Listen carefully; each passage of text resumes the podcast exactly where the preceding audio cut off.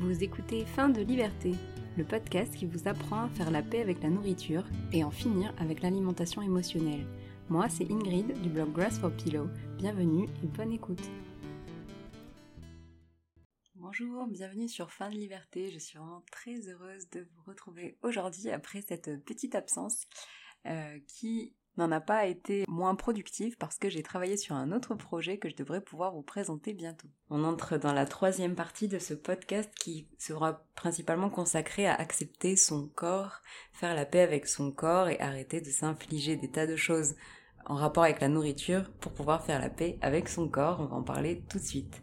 Mais avant, j'aimerais que vous preniez un petit moment pour réfléchir à tous les épisodes que vous avez pu écouter jusqu'ici et observer ce que vous avez déjà accompli.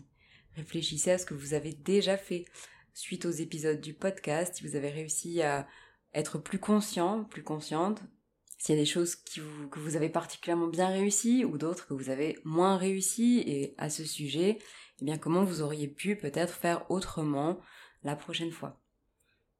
Je rappelle à nouveau que c'est une longue démarche de faire la paix avec la nourriture. Pour moi, ça a pris des mois, même des années. C'est donc très important pour moi que vous gardiez ça en tête. Ce que vous avez fait, c'est déjà très bien, même si c'est juste écouter le podcast. On est dans une société qui dit complètement le contraire et rien qu'écouter ce podcast, c'est déjà énorme, donc félicitations. On va maintenant voir comment faire la paix avec son corps pour se débarrasser définitivement du food fighting, mais avant, petit disclaimer habituel. Euh, je ne suis pas du domaine de la santé, je suis une personne qui partage sa démarche pour faire la paix avec la nourriture, mais mes épisodes sont validés par une psychologue qui est spécialiste euh, du comportement alimentaire. Et enfin, mes épisodes suivent un ordre logique et je vous recommande vraiment de commencer par le premier et de les écouter dans l'ordre. C'est parti pour l'épisode. Dans cet épisode, nous allons voir ce qu'est la restriction cognitive et pourquoi elle est euh, responsable de eh l'échec des régimes et donc pourquoi il faut mieux euh, arrêter les régimes, les règles diététiques si l'on souhaite faire la paix avec la nourriture, mais ça ce sera plutôt pour l'épisode suivant. Avant tout, eh bien la restriction cognitive, qu'est-ce que c'est? Pour faire simple, c'est l'ensemble des règles que l'on peut avoir ou entendre sur la nourriture. Ça peut aller du simple ne pas manger trop gras, trop sucré, trop salé qu'on entend à la télé, au régime qu'on peut s'imposer et qui vont avoir tout un lot de contraintes. Ces règles peuvent être justifiées, par exemple prescrites par un diététicien, ou non, liées à des fausses croyances comme euh, à des aliments qui en particulier feraient grossir, ou à des dictons comme repas de roi le matin, de prince à midi et de pauvre le soir, tout ça c'est euh, des croyances. Euh, et il est très important de comprendre que de nombreuses personnes sont sujettes à cette restriction cognitive. À force d'entendre qu'il faut perdre du poids, dans nos sociétés euh, où euh, être mince est perçu comme un avantage, et, et, bien que pour cela il faut suivre tout un tas de règles qui circulent à l'inverse, donc pour, euh, faire un comparatif, d'autres personnes mangent sans s'imposer aucune règle. Elles vont faire trois repas par jour tout simplement en suivant eh leur métabolisme, manger selon leur faim et apprendre inconsciemment à manger juste ce qu'il faut pour tenir jusqu'au prochain repas suivant dont l'horaire est socialement fixé. Mais ce n'est pas la restriction cognitive, euh, c'est simplement eh une adaptation à euh, notre mode de fonctionnement en tant qu'humain. En revanche, cette restriction cognitive, elle est responsable de l'échec de tous les régimes, et spécifique au régime, c'est ce qu'on va voir dans cet épisode. Euh, globalement, je vais me baser sur un article des docteurs Apfeldorfer et Zermati, euh, je vous le mettrai dans les notes du podcast. Mais donc cet article euh, explique pourquoi la restriction cognitive et donc les régimes ou les règles liées à l'alimentation eh sont accusés d'entraîner ou d'aggraver différents troubles du comportement alimentaire. Alors dans le cas d'un régime, la restriction cognitive a lieu sous différentes formes. Euh, certaines personnes comptent les calories, d'autres vont lister des aliments autorisés ou interdits, euh, d'autres vont essayer de limiter certaines catégories d'aliments selon les moments de la journée, etc. Pour euh, les docteurs Apfeldorfer et Zermati, ces règles nous placent en fait dans un état de frustration permanente. C'est le principe de la restriction cognitive, c'est se restreindre par des règles, donc cognitives, parce que c'est des règles qui n'existent que dans notre tête. C'est pas que les aliments ne sont pas disponibles autour de nous, c'est imposé par nous-mêmes. Dans les derniers épisodes du podcast, j'explique que nos actions, par exemple manger quand on n'a pas faim, sont causées par nos émotions. Les pensées négatives, comme je suis nul, je n'arriverai jamais à rien, je n'ai aucune volonté, je suis gros ou grosse, vont nous pousser à suivre des règles diététiques ou des régimes, et c'est ça qui va causer la restriction cognitive. Alors, je vais tout de suite vous expliquer pourquoi. Et en fait, ce que j'aime beaucoup, c'est l'exemple qui est donné dans l'article. Il cite une expérience, euh, l'expérience de Herman et Mac, où on a donné à des patients d'abord des milkshakes, puis de la crème glacée comme repas. Certaines personnes ont mangé les milkshakes, puis un peu de glace, puis étaient rassasiées. D'autres, au contraire, ont mangé beaucoup de glace. Pourquoi? Parce qu'elles avaient désobéi à une règle alimentaire, à un interdit, à savoir euh, manger du milkshake, qui est perçu comme un, aliment, euh, on va dire, calorique.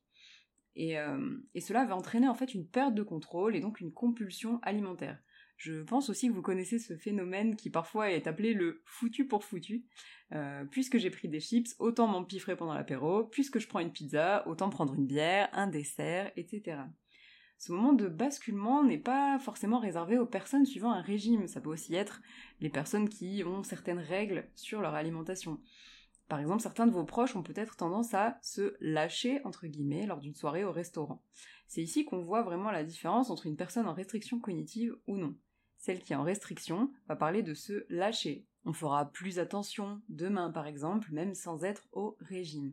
Ce sont donc des personnes qui mangent en culpabilisant de se lâcher les personnes qui ne seraient pas en restriction cognitive ne se poseraient pas autant de questions, elles choisiraient juste ce qu'elles ont envie de manger. Si elles prennent une salade, c'est parce qu'elles ont envie d'une salade. Si elles prennent euh, un repas euh, un peu euh, plus copieux, on va dire, c'est selon leur envie.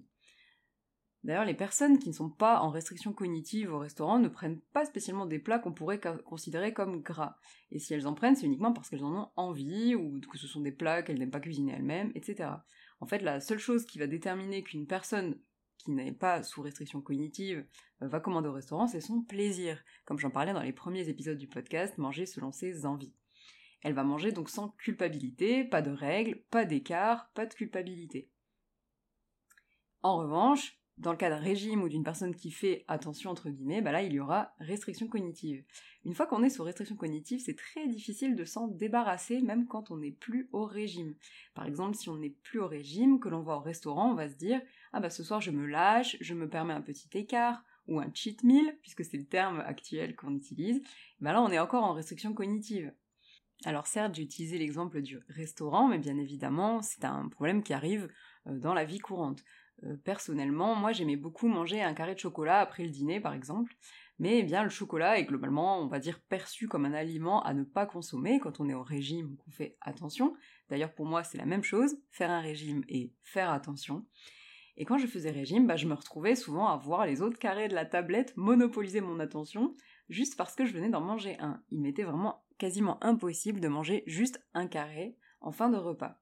Aujourd'hui, en m'écoutant, je mange un seul carré de chocolat tout simplement parce que je ne me sens pas restreinte. Je n'ai pas, ce n'est pas un aliment interdit pour moi. Je peux en reprendre quand je veux, si je veux.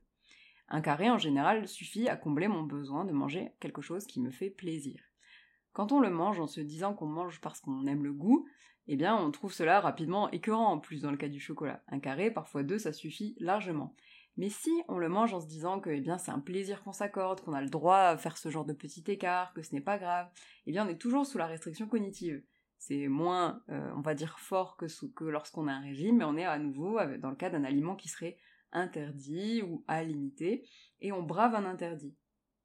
Et c'est seulement là qu'on va être tenté de manger la plaque en entier. C'est parce qu'on a bravé un interdit, on a fait une faute, par exemple. Euh, une personne qui mange simplement un carré de chocolat parce qu'elle en a envie ne va pas avoir cette tentation-là on pourrait assimiler ça à un cercle vicieux. Euh, on est frustré, on va craquer, avoir une compulsion, se sentir coupable, réintroduire du coup la frustration pour compenser, à nouveau craquer, se sentir encore peut-être plus coupable parce qu'on a encore une fois craqué, etc. Et ça alimente un cercle infini, eh bien, qui s'accompagne de solo de culpabilité, de honte, mais également eh bien, de compulsion alimentaire, de moments où vraiment on va se lâcher entre guillemets, manger plus que eh bien, on en a besoin sans écouter notre faim, et c'est ça qui cause eh bien, une prise de poids, ou en tout cas qui annule les effets perte de poids que pourrait avoir un régime. À long terme, ça va aussi se traduire par un effet yo-yo, des phases de eh bien, régime, puis de reprise de poids qui peut être bien plus importante que le régime, à nouveau régime, etc.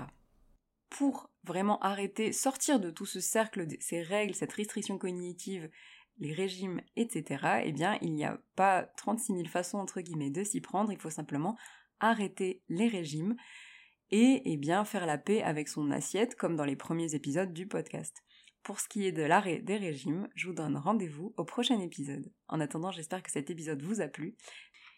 Pour résumer l'épisode, la restriction cognitive, c'est l'ensemble des règles diététiques, des régimes que l'on va s'imposer euh, et qui vont faire qu'à certains moments, on va se lâcher, craquer, transgresser la règle. Et ces moments de transgression vont être à eux seuls responsables de l'échec des régimes, puisqu'à ces moments-là, eh ça va être un peu un moment de basculement pour notre cerveau et on va manger plus que notre faim c'est également ce qui va causer à terme l'effet yo-yo euh, des régimes et, euh, et également eh bien, à la fin d'un régime la reprise de poids.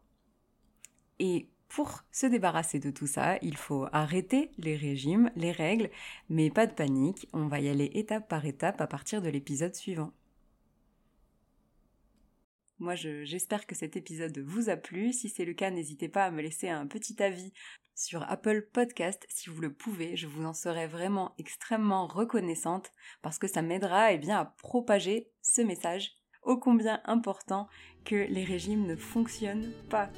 Je vous remercie encore mille fois d'avoir écouté cet épisode et je vous dis à dans deux semaines. Bye